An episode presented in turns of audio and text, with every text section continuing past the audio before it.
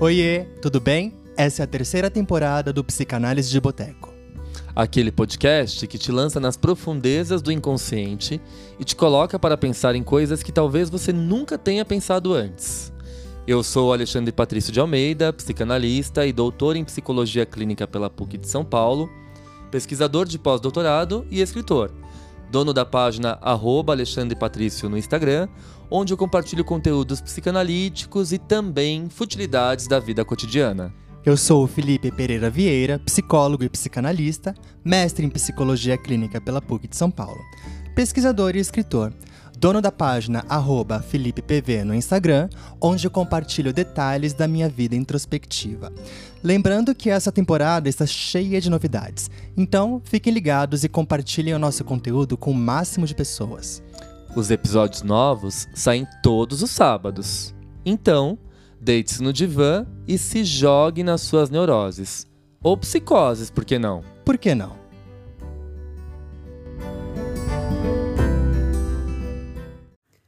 Fala pessoal, tudo bem? Sejam bem-vindos a mais um episódio aqui do Psicanálise de Boteco.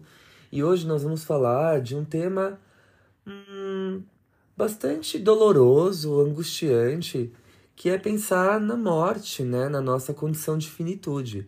A gente sabe que a morte é a única certeza da vida, como já diziam os nossos avós, mas o que, que a gente faz nesse meio termo? E quando a gente é assolado por essa angústia da finitude? Quando a gente começa a se dar conta de que a gente não é tudo isso, que a vida é passageira, que nós somos extremamente frágeis e que tudo é tão efêmero. Enfim, angústias que tiram o sono de muita gente, principalmente quando a gente chega naquela chamada crise da meia-idade. A gente vai falar um pouquinho disso também ao longo desse episódio. Para sustentar o nosso, a nossa discussão e, e vai ser o nosso fio norteador, a gente vai usar um artigo publicado pelo psicanalista Plínio Montanha. O Plínio é psicanalista é, da Sociedade Brasileira de Psicanálise de São Paulo, é, mestre em psiquiatria e ex-docente da Faculdade de Medicina da USP. O artigo se chama Corpo Vivo, Finitude e Transitoriedade, que foi publicado na revista ID, da Sociedade de São Paulo, em 2016. Vocês acham facilmente na internet, só dá um Google no título. Fi, como é que é essa angústia de saber que a gente vai morrer? Como é que a gente tenta não pensar nisso ou como que a gente tenta contornar isso? Eu acho que aqui entra um papel fundamental da religião, né? E de qualquer filosofia religiosa. A gente não está falando de uma religião específica. Mas muitas filosofias religiosas, elas têm essa, essa mensagem, essa fé, né? De uma esperança de uma vida após a morte, ou de uma continuidade, ou de uma ressurreição. É, eu acho que elas tentam trazer explicações para essa essa angústia que é da ordem, sim, do indizível, né? O que, que você pensa disso e como que isso reflete em você? Você está muito quietinho, acho que está muito pensativo. Oi, pessoal. Vamos lá. Primeira coisa, que pergunta difícil.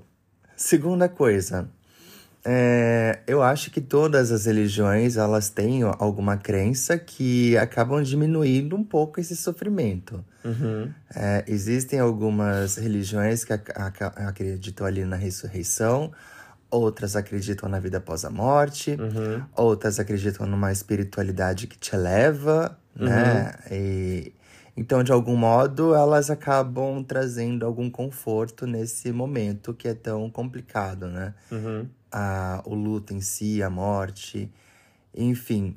É, mas assim, o que eu fiquei pensando de, é, com relação a tudo que você falou até agora é que a morte, né, é, ou o luto, ou essa, essa, essa questão aí da, da meia-idade, né, que a gente acaba mudando e tudo mais, tudo está relacionado a uma virada no nosso, na nossa forma de enxergar o mundo. Hum. E essa virada na forma de chegar ao mundo faz toda a diferença. Inclusive, ontem mesmo eu peguei uma frase desse artigo, uhum. postei lá no meu Instagram, que estava relacionada à finitude. Quando a gente consegue entender a finitude das coisas, ou seja, quando a gente consegue é, finalmente simbolizar a ideia de que nós somos de algum modo insignificantes, né? Todos nós iremos em algum momento da vida acabar fazendo essa passagem, a gente consegue é, é, finalmente entender a vida de uma forma diferente. Uhum. Quando a gente sai dessa ilusão de onipotência que muitas vezes é ancorada nesse sentimento de não fim, né? Ah, eu vou continuar, eu vou driblar a morte. Ou uh, aquele pensamento maníaco, né? De negar. Eu acho que a gente tem duas saídas aí. Ou você sustenta essa onipotência, numa forma mais mágica, no sentido ferenciano, winnicottiano do termo. Sim. Ou você vai para uma negação no sentido freudiano do termo. E aí você acaba caindo numa defesa maníaca, que é um mecanismo de defesa essencial para sustentar essa negação, né? Mas você percebe que pelos dois lados a gente está pensando em algo, algo não maduro. É, é, é uma imaturidade. Sim. Né? Mas eu acho que quando a gente é jovem, a gente tem muito isso, né? Ah, não temos limites, vamos viver loucamente. Ah, e aí, claro, dependendo da cultura, do jovem, da, da, da, da subjetividade formada, a gente tem ali comportamentos talvez alguns mais, outros menos destrutivos, né? No sentido de que vícios, usos excessivos de bebida alcoólica, de cigarros, enfim. Uh, aquele comportamento mais destrutivo achando, ah, eu sou jovem, não vai me acontecer nada, Sim. eu tenho a vida toda pela frente, eu posso viver plenamente, né? Eu posso viver nesse limite, usar tudo em excesso, porque a morte não vai me pegar. Exato. E aí é curioso, porque ao passo que e aí eu acho que faz todo sentido essa discussão que a gente está tendo, ao passo em que nós vamos amadurecendo e envelhecendo e vamos perdendo as pessoas que a gente ama, nossos avós, nossos pais, né, às vezes amigos, enfim, a gente vai se dando conta com essa finitude e a gente precisa de alguma forma amadurecer ou não, ou passar a vida nessa negação, né? Mas quando a gente passa a vida nessa negação, eu acho que existem alguns prejuízos no sentido de sofrimento psíquico que muitas vezes a gente tenta driblar, mas só que uma hora a conta chega. Não existe maturidade pela negação. Não existe. E existe uma permanência de um narcisismo aí primário e de um sentimento de impotência, né? Ou seja, eu me acho fantástico, sem limites, desconsidero a finitude, desprezo a morte e não lido com as limitações da realidade. Basicamente é: eu prefiro viver no princípio do prazer, negando o princípio de realidade. E a gente sabe o quanto é importante estar nesse meio termo. Quem vive só no princípio de realidade sofre bastante, né? E quem vive só no princípio do prazer também sofre bastante. Por isso que essa ideia de transicionalidade, muito embora amplie essa noção de princípio do prazer e princípio de realidade, que o Winnicott traz uma leitura de realidade subjetivamente percebida e realidade objetivamente percebida, e é essa transitoriedade, né, a, a, área transicional. A transicionalidade, perdão, uhum. isso. A transicionalidade, transitoriedade é o texto Freud, eu fiz um ato falho, porque nós já vamos falar dele. Mas essa transicionalidade é o que faz a ponte dessas duas realidades, desses dois mundos, né? Então eu acho que pensar nisso é pensar numa área que se sobrepõe, numa área entre, que dá para brincar, que dá para ser mais leve, que dá para encarar a vida, por mais que a finitude seja algo certeiro. Enfim, olha, eu, eu gosto muito de uma escritora é, que é médica. Gostamos. E a gente ama, né? Ana Cláudia Quintana Arantes. E ela tem umas frases que eu peguei aqui de, dos livros dela, principalmente do primeiro livro, A Morte é um Dia que Vale a Pena Viver, que é um best-seller. Quem não leu, a gente recomenda que uhum. leia, né?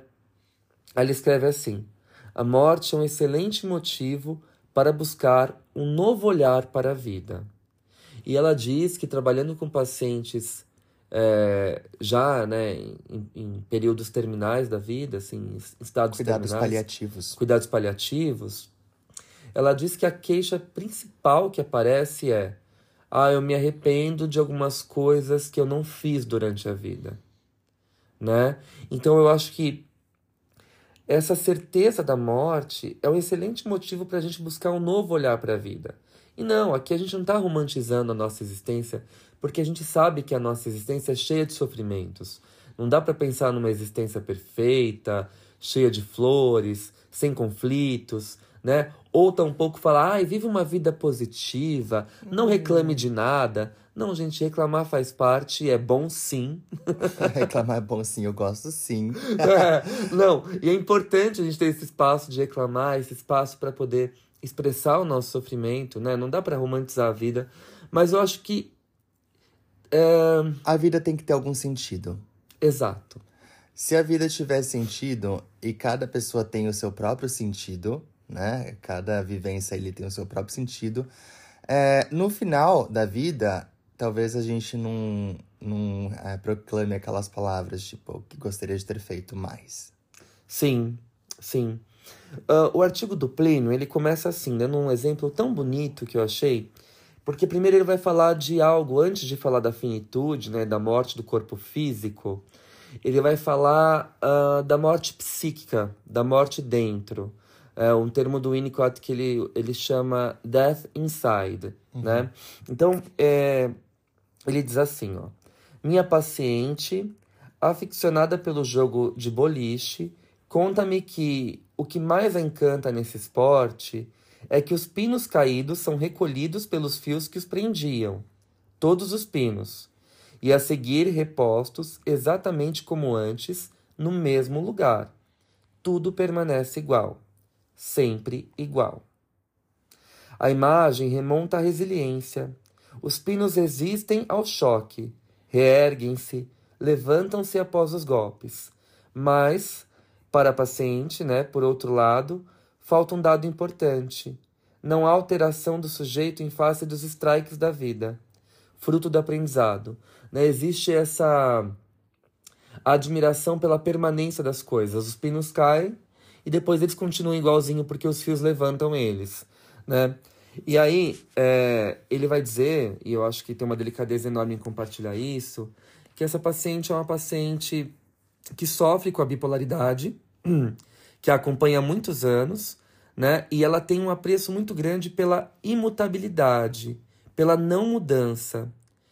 E, e isso pode representar uma defesa maníaca que se instala no reino da ausência de trabalho do luto como negação propondo a fantasia da imobilidade, ou uma fuga para a fantasia onipotente, como escreveu Winnicott. Uhum. Né? Compondo a negação de sua realidade interna contra o desalento ou a morte interior, ou a morte de dentro. Né? Seu percurso associativo desembocará, em última instância, no medo da desintegração, na morte psíquica, mas também física, que no universo winnicottiano transcende ao medo da castração.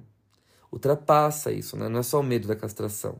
São questões que, como o medo do breakdown, pertence ao campo do inconsciente vivido, representado, mas não recalcado. Exato. Olha que bonito isso. Até porque o Winnicott vai falar que o medo do colapso é o medo de um colapso já vivido. Então, o Winnicott expande as angústias humanas para além da angústia da castração, da angústia persecutória, que a Melanie Klein vai dizer, uhum. da angústia da castração é, é um termo freudiano, ele expande para algo, como o Winnicott traz uma perspectiva mais existencialista e uma visão ontológica de homem totalmente voltada à sua teoria do desenvolvimento maturacional, ele traz algo de que uma ideia de que algo na uma experiência ao longo da vida, no começo da vida, aliás, uh, foi vivida como um colapso. Ela interrompeu a continuidade do ser. Uhum. Então, uh, uma falha ambiental, uma situação de abandono, uma agressão muito grande no começo da vida, né? Ou esse bebê que foi abandonado à própria sorte teve que lidar com seus instintos, que a princípio para o Winnicott o id é externo ao eu, né?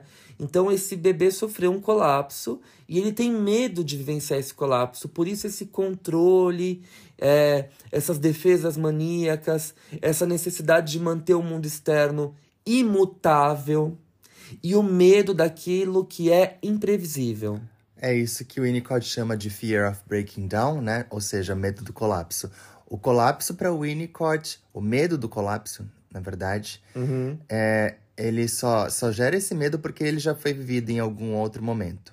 Sim, exato. É, é o medo da repetição, de, de colapsar novamente por alguma coisa. Então vocês veem que por trás dessa lógica, desse medo, Desse controle.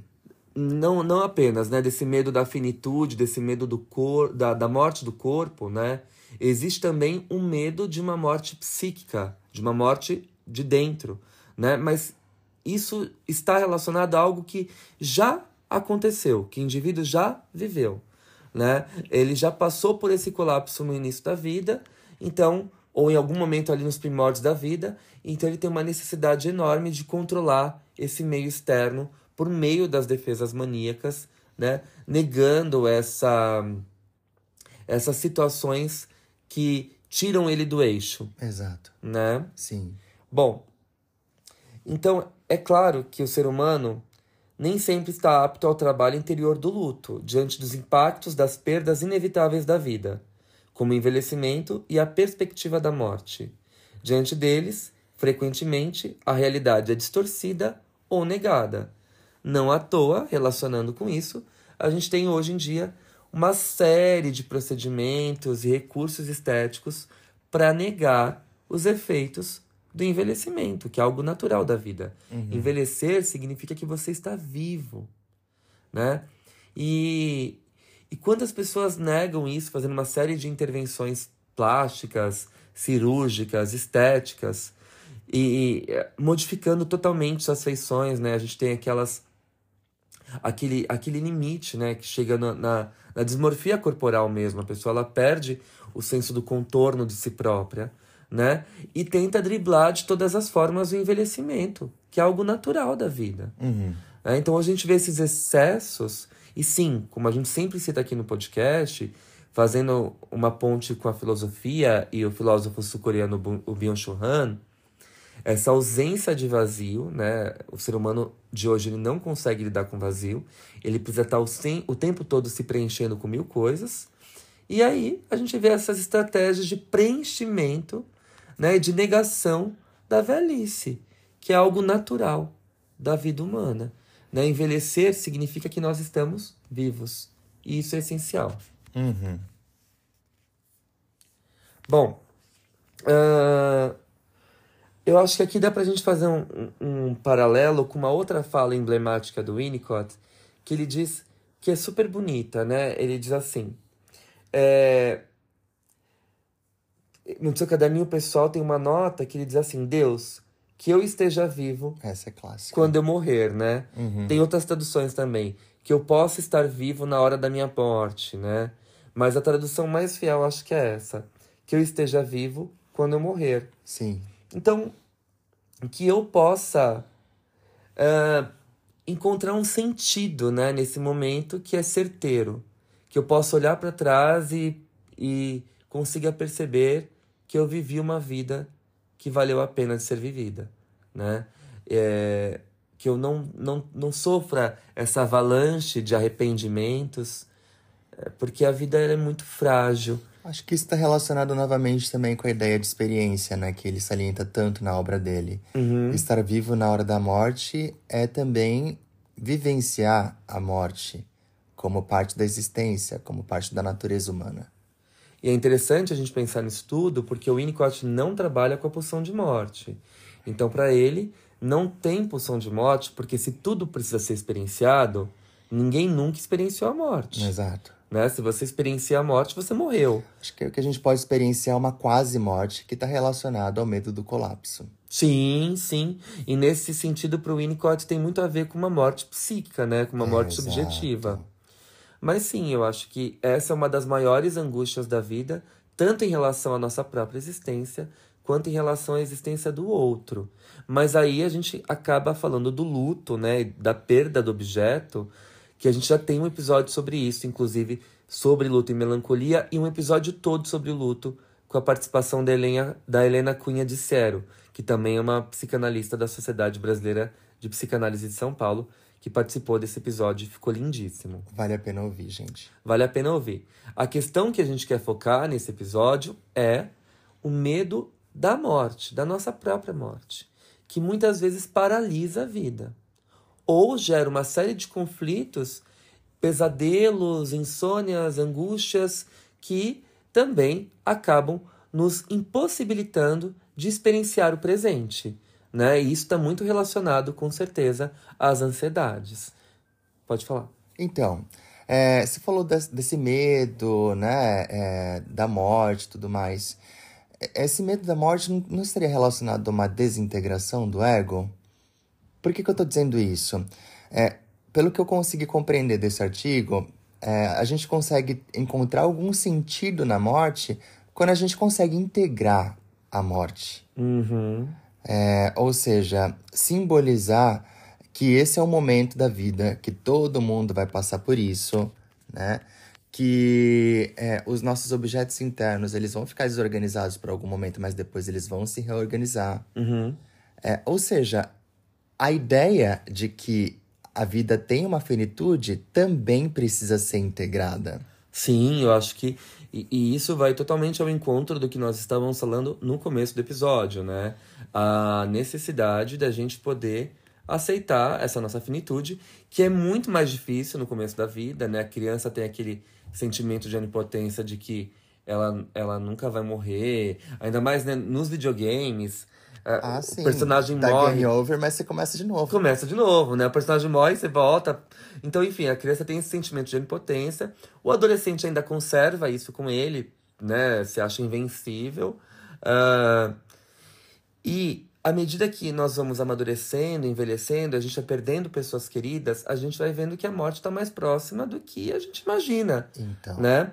Mas aí que tá, você tem duas saídas. Ou você acompanha isso, integra isso no seu eu. Exato. Ou você nega. Nega isso partindo para as defesas maníacas, vivendo loucamente, né? E não, olha que interessante. É, integrar essa condição de finitude não quer dizer que você vai ficar ali deprimido, gente, pensando só na morte, né? Como diz a minha avó, pensando na morte da bezerra e não faz nada da vida, né? Fica ali sentado. O que você tá fazendo, meu filho? Pensando na morte da bezerra? Vamos viver, né? Não, literalmente, a gente não vai ficar pensando na morte, né? Ai, ai, meu Deus, porque essa vida. Isso, isso é. Essa melancolia, né? Isso é muito algo típico uh, de grandes escritores, de grandes poetas, né? Isso atravessa a nossa escrita, a escrita dos escritores, dos poetas, né? Essa é, esse flerte com a melancolia de achar que a morte é certa. Mas, gente, nesse meio tempo, que a gente não sabe quando vai acontecer, se é amanhã, se é daqui 20 anos, se é daqui 50, a gente não sabe. A vida continua, né? E o que a gente faz com isso? A gente tem duas possibilidades. Que o Fih falou, ou a gente integra isso, encara isso de forma mais madura, sabendo que há uma certeza, uhum. ou a gente nega isso, enfim partindo para mil dispositivos que são mecanismos de defesa aí. Então, é, ainda falando sobre essa questão, Ale, eu pensei numa coisa aqui, é, utilizando agora um. Ah, pode ser tanto uma ideia kleiniana quanto uma ideia winnicottiana.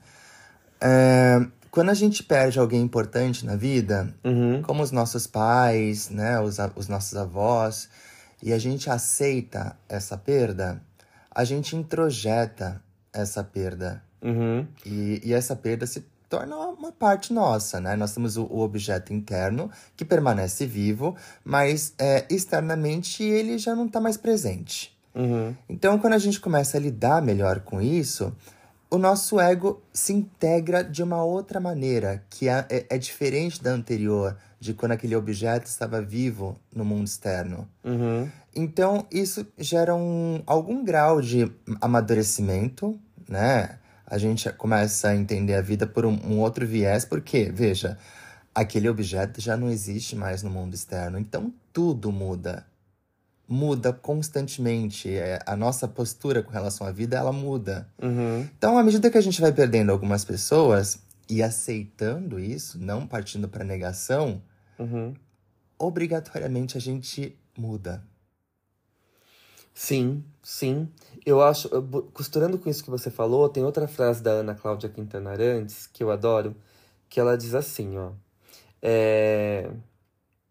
O que mais fará falta na morte de alguém importante é o olhar dessa pessoa sobre nós, pois precisamos do outro como referência de quem somos. Se a pessoa que eu amo não existe mais, como posso ser quem eu sou? Né? E aqui a gente vai para aquela máxima do Freud, de Luto e Melancolia, 1917, que a sombra do objeto recai sobre o eu. Sim. Se existe uma identificação narcísica com o objeto, se eu sou com esse objeto, se eu só existo com ele, quando eu perco esse objeto, eu perco a minha existência. Sim. Né? Então, eu acho que lidar com esse sentimento de finitude e com a morte nossa e dos outros, mas sobretudo a nossa, implica em dar outros sentidos para a vida a partir da perda desses olhares. Exato. Né? Então, perdi o olhar da minha avó, perdi o olhar do meu pai, da minha mãe, que já faleceram, enfim. É o famoso seguir em frente. Como, exato. Como que a gente segue em frente se reinventando na ausência desses olhares? Né? Como que a gente dá um sentido, um colorido para nossa vida? Como que a gente enxerga o nosso futuro, as nossas perspectivas sem esses olhares? É uma nova vida. É uma nova vida. Porque realmente não tem como ser como, é, é, como era antes. Muda tudo. Exato. Então, eu acho que dá pra gente continuar essa discussão pensando em outras coisas que o Winnicott traz e ampliar ainda mais as nossas ideias. Pode ser? Pode ser. Bora. Bora.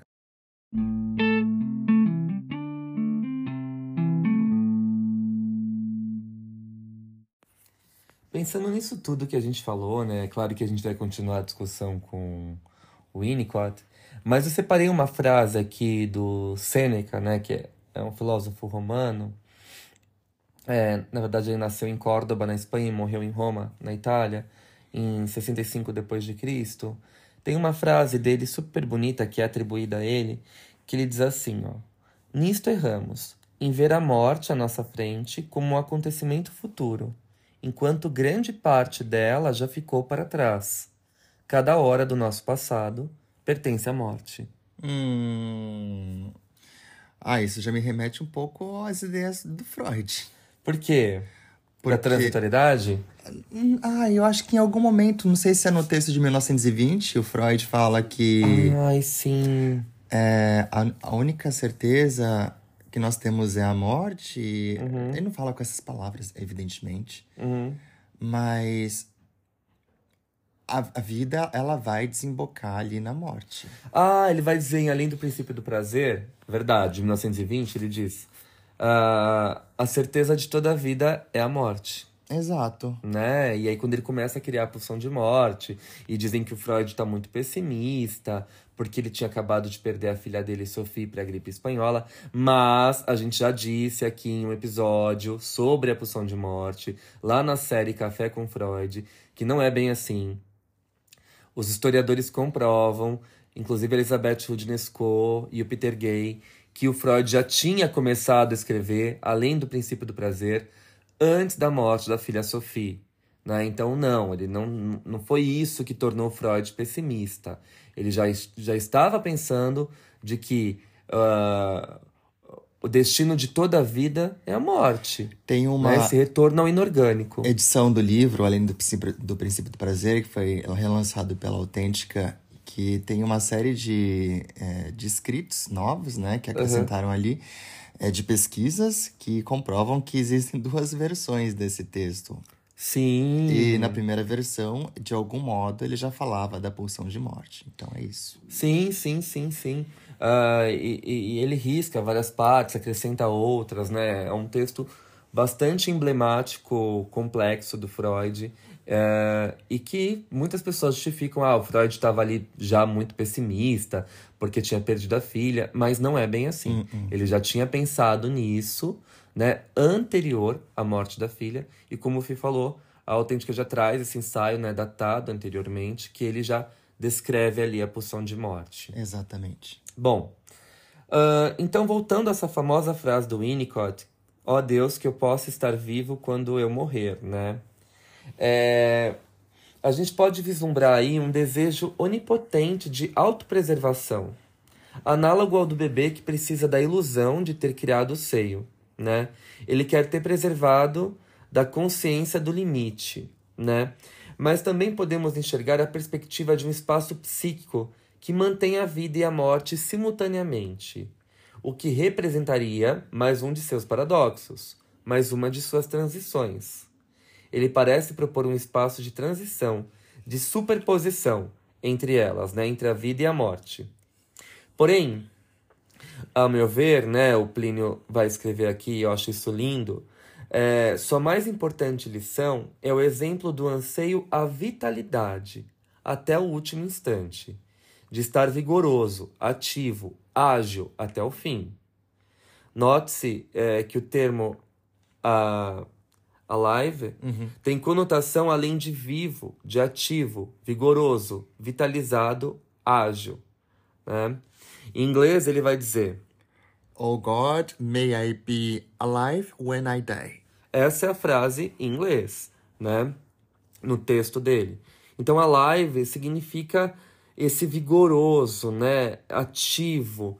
Eu acho que é tudo tudo que a gente deseja, né? A gente quando a gente acaba abraçando a morte, eu acho isso tão bonito porque é, ah, tem um conto, né, da, da J.K. Rowling, é, embora a gente não concorde com as últimas posições dela, ideológicas, né?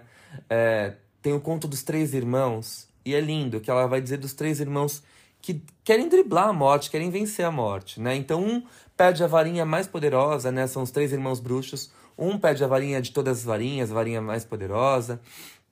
O outro pede uma pedra para ressuscitar os mortos. E o outro pede uma capa da invisibilidade, né? Para esconder, para se esconder da morte, para poder viver uma vida tranquila até ficar velhinho.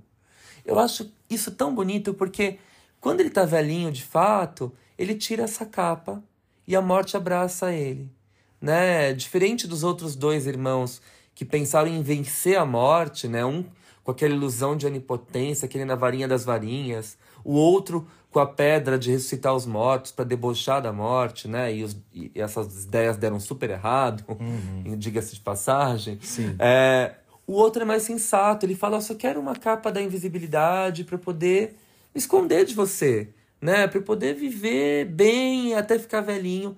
E eu acho que é isso. Quando a gente abraça a nossa condição de finitude, o que a gente mais quer É viver. é viver e viver de forma digna, saudável, plena, ah, com essa vitalidade, né? Até o fim. Né? Que a gente possa estar vivo na hora da morte, porque é muito triste a gente ter uma, uma, uma doença e essa doença né, nos acometer de uma forma muito profunda, nos paralisar, né, nos dar uma série de limitações. Eu acho que muita gente teme esse momento, né, teme essa condição. É, meu, meu pai sempre diz assim: ah, eu quero morrer e não quero te dar trabalho. Eu acho isso bonito, né? Essa preocupação dos nossos pais com a gente, né? Não, não quero te dar trabalho, eu espero morrer assim, né? De uma vez, quando tiver velhinho, ali dormindo, enfim. Eu acho que todo mundo espera isso, né? O sono da morte, a bênção do sono da morte. Porque a gente tem medo, a gente não sabe o que vem, né? Depois disso. A gente cria hipóteses baseadas na ilusão, na nossa fé, nas nossas religiões, nas nossas doutrinas. A gente cria hipóteses, mas ninguém tem certezas. Né? E, e poder abraçar isso como o bruxo que tira a capa da invisibilidade e abraça a morte, eu acho que é a forma mais bonita que a gente tem de integrar essa finitude ao nosso eu. Que bonito isso. É, eu, eu acho que todas essas ideias vão muito ao encontro do, do, te- do texto freudiano sobre a transitoriedade. Uhum. É, se não me engano, é esse texto que ele fala sobre a rosa, não é?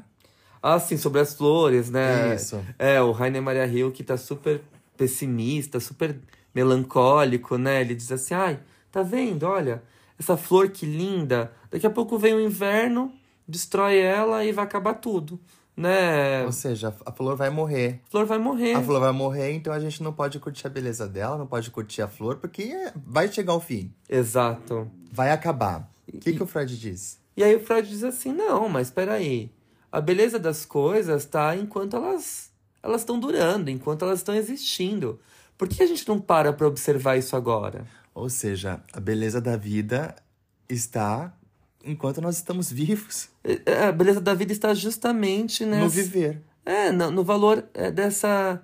É, o quanto as coisas são efêmeras, né? O quanto as coisas vão acabar e a gente pode fruir disso, a gente poder fruir disso é o que dá valor à nossa vida, é o que dá sentido à nossa vida. Perfeito. Né? Bom, é... outra coisa bonita, né, que eu acho, essa vitalidade diz respeito a Eros, né? Que surge na obra freudiana quando ele divide uh, impulso de morte e impulso de vida, ligando Eros ao impulso de vida ou de amor, que transcende a anterior utilização do termo libido, né? É disso que parece falar o Winnicott, de vitalidade. E é isso, a rigor, que se refere à vida e também à psicanálise. Uma psicanálise que não se ancora em Eros não é psicanálise, gente. A psicanálise ela precisa estar atrelada a esse sentimento de amor. E aqui a gente está falando desse amor né, é, que liga, desse amor que vitaliza. A psicanálise ela deve ser uma experiência de vida, sobretudo, e não uma experiência de morte. E uhum. aqui a gente não está falando que não é um processo doloroso, né? Que não é um processo difícil. É claro que tem dias nas sessões que a gente sai da sessão vai pro banho, chora devagar, descendo pela parede, ouvindo uma música triste, né? Eu sempre falo isso. Mas aí que tá. O Freud vai dizer, né, numa das cartas que ele manda uh, aos correspondentes dele, ele diz: a psicanálise, sobretudo, é uma cura pelo amor. Exato. Né? Então, isso é, é muito bonito, porque não dá para ficar só nesse pessimismo, né, nesse psicanalês. Eu acho que a psicanálise ela pode uh, apresentar essa chama vital para o sujeito despertar essa chama, acender essa chama vital, quando ela já já está apagada. Sabe o que, que eu acho bonito? É. É, o próprio Freud fala, né, que a psicanálise, sobretudo, é uma cura pelo amor. Uhum. É, aí a gente fica pensando em psicanálises de base apenas é, interpretativa. É claro que essa é a base né, uhum. da, da, psicanálise, uhum. desde os primórdios. Mas quando Freud fala sobre isso, é, a cura pelo amor, eu penso na experiência psicanalítica, uhum. que é você sentar ali, é, ou então é, é estar de, é, ali frente ao, ao analista, uhum. ou de costas, ou deitado, enfim. Mas está vivenciando algo com ele, uhum. né? É, experienciando algo que está relacionado a Eros. Perfeito, perfeito. Né? Algo que vai transcender ali a, aquelas palavras, que vai trazer vida, que vai fazer, que vai pulsar dentro de si. Sim, sim. Olha que bonito, né? Eu acho que isso se costura completamente com essa parte final do texto, que o Plínio diz assim: Uma ideia que tem me inspirado ultimamente, sobre a qual tenho me debruçado, vem a ser: Nunca é tarde para se tornar a pessoa que você poderia ter sido é algo diverso daquilo que classicamente se costuma referir como escopo da psicanálise. Ou seja, nunca é tarde para conhecer a pessoa que realmente se é. Então ele troca por essa outra perspectiva, por essa outra visão de tratamento. Nunca é tarde para se tornar a pessoa que você poderia ter sido. E quando eu falo que a psicanálise é uma cura pelo amor, ela acende essa chama da vida, eu acho que é isso. Quando um sujeito chega até nós, né, procurando por ajuda, por esse espaço de escuta, de acolhimento, talvez ele esteja procurando também é, essa chama da vida que há muito tempo foi apagada, se perdeu, né, e que aproxima esse sujeito muito mais da morte do que da vida em si, né? Então você vê às vezes pessoas jovens, com 50, 60 anos, dizendo: Ah, eu tô muito mais próximo do fim uhum, do que do uhum. começo. Sim. E não, você tem uma vida inteira pela frente, você tem muitas coisas para fazer, você tem muitos sentidos para dar para sua vida, né? Às vezes eu, eu recebo mensagens lá no Instagram de alunos, seguidores, né, colocam assim: "Ah, eu tenho 50 anos, comecei a estudar psicanálise agora eu já acho que eu tô meio atrasado. Eu falei assim, bom, você está começando a vida agora, você está se reinventando. O importante é que esse desejo sobreviva e que ele te impulsione, que ele te movimente. Isso é fundamental, né? E, e na psicanálise a gente ajuda o sujeito a se haver com esse desejo, a descobrir esse desejo e a poder bancá-lo, né? Eu acho que isso é o que há de mais difícil, né, Fih? Eu acho, e, e essas ideias que você acabou de colocar me trouxeram a lembrança de, de algo importante para mim. É, é engraçado como a gente acaba desistindo de fazer certas coisas quando a gente pensa que, tipo, ah, já fizeram isso, então vou perder muito tempo com tal, com tal realização. Lembra quando eu estava fazendo a defesa do meu mestrado? E uma professora muito querida, que fez parte da banca, perguntou para mim: E aí, o que, que você vai fazer agora no doutorado e tudo mais? Aí eu falei o, o trabalho que eu pre pretendia é, trabalhar, né, pesquisar. Aí eu falei para ela, ah, mas acho que muita gente já, já falou sobre isso. Aí ela me falou, não, não, não. Realmente, de fato, algumas pessoas podem já ter falado sobre isso, mas você nunca pesquisou. Você vai dar um olhar, um olhar diferente para isso. As suas ideias vão se ampliar com relação a isso. Então, assim, nunca é tarde para você começar a buscar e fazer acontecer aquilo que você acredita. Sim, lindo, sim. Total, eu lembro disso, eu lembro dessa cena. Eu achei isso muito bonito que a Paula falou, né? Quem falou isso foi a Paula Peron. Isso. Que é uma professora nossa da PUC, queridíssima, pesquisadora. É, ela tem um capítulo que ela escreveu comigo no livro Perto das Trevas e também no livro Muito Além da Formação, né? Uh, sobre a, a, a, democratização da transmissão da psicanálise. Uh, e a Paula é uma pessoa assim super generosa, sensível, né? E ela diz com muita precisão isso. Olha, muita gente pode ter escrito sim sobre esse tema, mas você não escreveu. Então vai em frente, né? É, eu fiquei pensando assim sobre isso. De fato, tem muita coisa muito bem escrita sobre isso. Mas a visão que eu daria sobre isso seria totalmente diferente daquelas que eu já li. Ou seja, vai ser um material inédito, sempre é. Sim, sim. Bom, e aí o, o Plínio diz assim para nós, né? Chega uma época na vida quando muita água já passou embaixo da ponte, quando a vida corre solta em seu vai e vem, em que se trata mais de atualizar as virtualidades do não ter sido, de cumprir as perspectivas das nossas potencialidades a partir do que sabemos ser nosso, Refiro-me ao momento da vida em que as marcas da experiência permitem dimensionar razoavelmente a nossa estrutura psíquica, reconhecendo esse, no, esse nosso conjunto relativamente estável de funções. Está em jogo a interação possível dos diversos personagens do nosso teatro mental e de sua ação conjunta, coordenada. Mais do que nunca, trata-se de agir de ocupar-se do daqui para frente, a partir da utilização do instrumento do qual dispomos, né? A questão fundamental aqui é a questão da vitalidade. Eu acho que isso é o mais bonito, né? A vida plena. Quando a morte já se registrou como uma cidadã em nossa alma, quando a vida já vai além da meia-idade, os dados talvez já estão lançados e a gente já sabe o que vem por aí. Mas o que a gente faz com isso, né? Essa vida plena, essa vitalidade é essencial para a gente poder tingir a nossa vida de diversas cores que dão alegria e sentido. Perfeito. Né? Perfeito. Ainda nesse artigo, o Plínio fala uma coisa fantástica, é um pouquinho mais adiante. É, ele diz: a consciência da nossa finitude de nossa pequenez diante da vida, do mundo, das coisas, nos permite olhar para a beleza do mundo em sua infinitude. Ai, que lindo! Sim, sim, as coisas continuam, né? Quando a gente se vai. Quando a gente se permite ir, né? Quando a gente permite seguir adiante. Sim.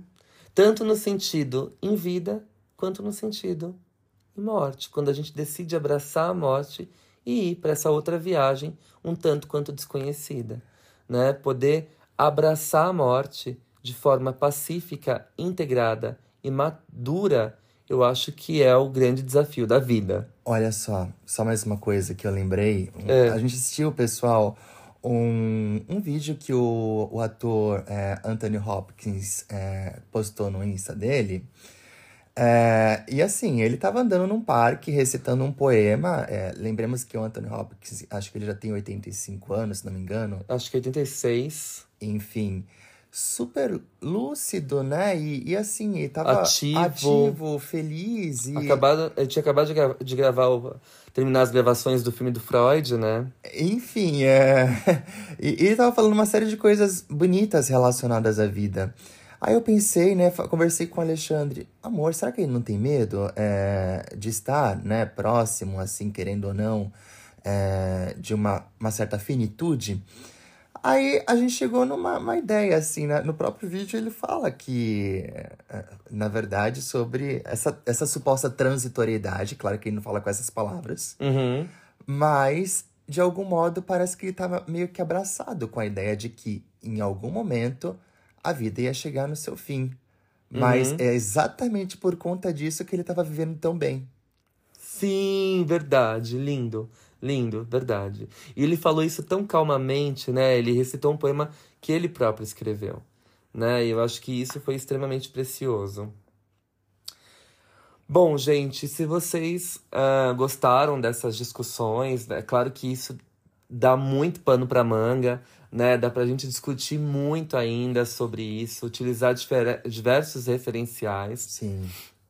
A gente recomenda que vocês, quem gosta de psicanálise, da nossa forma de transmissão, das nossas referências, essa articulação que a gente faz com o cinema, com a arte, com a literatura, com a poesia, a gente também faz nos nossos grupos de estudos, nos nossos seminários teóricos, que agora eles eh, são ministrados na instituição Espaço Potencial, né, que é a instituição que a gente fundou de transmissão da psicanálise.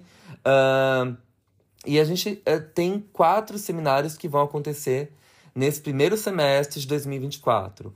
Um seminário sobre Freud, né? Amor, Sexualidade e Feminilidade. É um livro da editora Autêntica que reúne os textos do Freud sobre esse tema. Outro que acontece às terças-feiras, ah, que é finalmente Melanie Klein, que vocês me pediram tanto, né? A Albu, a editora Albu relançou os livros da Melanie Klein. E eu vou trabalhar Inveja de Gratidão e outros trabalhos na terça-feira. E nas quartas, o FI vai trabalhar o livro da Pediatria Psicanálise. Ele selecionou os ensaios voltados à metapsicologia winnicottiana, que é complicadíssima. Né? A gente sempre fala aqui da nossa preocupação com a banalização dos conceitos do Winnicott, né? Ai, tudo é holding, tudo é mãe suficientemente boa. Ai, o Winnicott é o autor fofinho da psicanálise. Ai, ele escreve muito fácil. Gente, não, a gente já viu aqui nessa discussão de hoje o quanto a gente atravessou uma série de conceitos e o quanto eles são complexos, né? Não tem como fazer paralelos da, do pensamento do Winnicott. Ai, mas isso para o Winnicott é princípio de realidade? Ah, isso aqui é simplesmente porque ele rejeita a pulsão de morte? Não, a teoria dele é complexa, tanto que o livro que ele sentou e escreveu do início ao fim, ele próprio não terminou, que foi o Natureza Humana, Exato. né? Quem terminou de organizar ali e colocou para publicação foi a Claire Winnicott, a segunda esposa dele. Então, ah, é um autor super complexo e fica o convite aí para participarem dos seminários do Felipe, que agora vai iniciar o doutorado, lançando aí, se debruçando sobre uma pesquisa, também uma articulação entre a perspectiva kleiniana e winnicottiana. E às quintas-feiras, finalmente, eu também vou trabalhar com Winnicott, né, é o nosso quarto seminário teórico, com o livro A Família e o Desenvolvimento Individual, publicado pela editora Albu. Todos os seminários acontecem duas, é, duas Vezes por por mês, Uhum. das 19 às 20 e 30.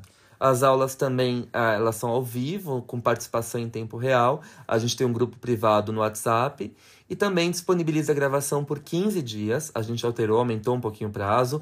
Antes era, era Dez. 10 dias, agora a gente ampliou para 15 dias, ok? Para facilitar os estudos de vocês. A gente disponibiliza certificado e a gente também tem uma oficina de escrita. Exato, uma oficina de escrita criativa em psicanálise que incentiva a publicação de capítulos de um livro que eu organizo todo ano com os meus alunos dos grupos e com amigos professores e pesquisadores. Essa atividade não é obrigatória, apenas para quem tem interesse em tentar escrever algum artigo, né? É, para esse livro que o Alexandre é, organiza, né? Para quem tem interesse em, em ingressar numa cadeira, carreira acadêmica, enfim. É, mas também para é, interessados, né? Tipo, para começar a escrever, esboçar algumas ideias, enfim. É maravilhoso, gente. Essa oficina, essa atividade é maravilhosa. E também para quem quer saber um pouco mais de psicanálise, a gente recomenda uh, os meus cursos lá na Casa do Saber. Eu tenho quatro cursos atualmente lá: dois sobre Melanie Klein, um sobre Wilfred Bion e um sobre Sandor Ferenczi. Uh, os nossos ouvintes, os nossos botecers, têm desconto especial na assinatura anual da Casa do Saber, que tem cursos maravilhosos de diversos temas: artes, literatura, uh, psicologia, neurociências, uh, história, política, religião, enfim, muita coisa, gente. A Casa do Saber é maravilhosa e, e os nossos ouvintes têm um desconto especial. Basta digitar o cupom Patrício10 quando for fazer a assinatura anual, tá bom? É isso, espero que vocês tenham gostado. Para finalizar, eu gostaria de ler mais uma frase para vocês da Ana Cláudia Quintana Arantes, que eu acho que a, ela é fantástica e vale a pena aqui a gente poder pensar um pouquinho sobre isso. Uh, Ana diz assim: As pessoas morrem como viveram. Se nunca viveram com sentido, dificilmente terão a chance de viver a morte com sentido. Oh, então seja, né, que saibamos encontrar o sentido da nossa vida. Sim. Daquilo que nos faz viver. Para que a gente possa estar vivo na hora da nossa morte, como bem disse o Winnicott. É isso. É isso, gente. A gente segue aqui pensando, refletindo, se questionando. E se vocês gostaram desse episódio, vão lá no nosso Instagram, arroba Alexandre Patrício e arroba Felipe PV, deixar o comentário de vocês falando que vocês querem uma parte 2, que vocês querem que a gente fale mais sobre isso, porque a gente sabe que isso é uma angústia, sobretudo em relação a essa avalanche de notícias que a gente ah, enfrenta nas enfim, redes sociais. Todos os dias. O tempo todo a gente está pensando na nossa morte, na morte das pessoas que a gente ama. E isso gera muita angústia e ansiedade. Então, se vocês gostaram, é isso. Não deixem de compartilhar esse episódio com os amigos e marcarem lá no Instagram para a gente poder é, acompanhar as reproduções. Um beijo, muito obrigado. Um beijo, até breve. Até, tchau, tchau.